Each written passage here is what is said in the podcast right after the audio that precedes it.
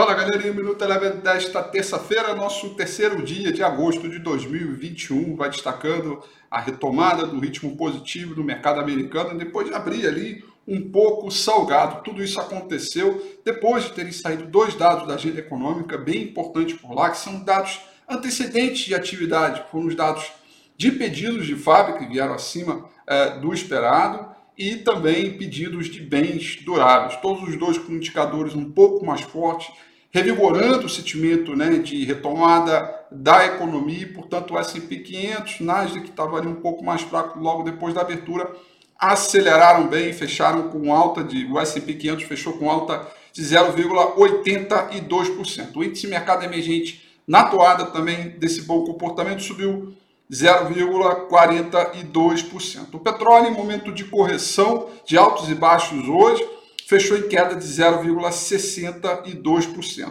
Por aqui, o dólar é, em alta ao longo de praticamente toda a sessão, ah, com muita preocupação dos investidores a respeito da parte fiscal, ah, é, quando ah, todo mundo preocupado aí quanto o novo valor do Bolsa Família, se vai ter é, ou se não vai ter, e também a questão ligada ao parcelamento dos precatórios essa informação desencontrada gerou um prêmio de risco maior e o dólar acelerou. Mas ao longo do dia, a coisa foi tomando um pouco mais de fôlego, as blue chips andaram um pouco mais forte, a bolsa acelerou o processo de alta e o dólar diminuiu um pouco a queda, portanto, dólar fechou em alta de 0,62% e o índice Bovespa, retomando próximo ali aos 124 mil pontos, fechou em alta de 0,87% com resultados corporativos e esse sentimento aí um pouco melhor, retomada, busca por peixinhos, afinal de contas, blue chips,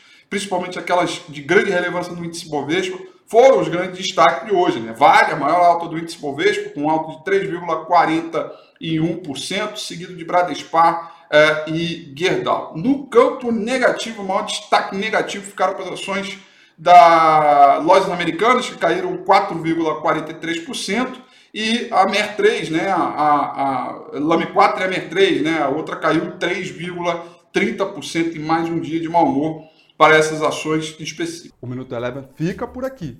Quer ter acesso a mais conteúdos como esse? Inscreva-se em nosso site www.elevenfinancial.com e também siga a gente nas redes sociais. Eu sou Rafael Figueiredo e eu te espero no próximo Minuto Eleven.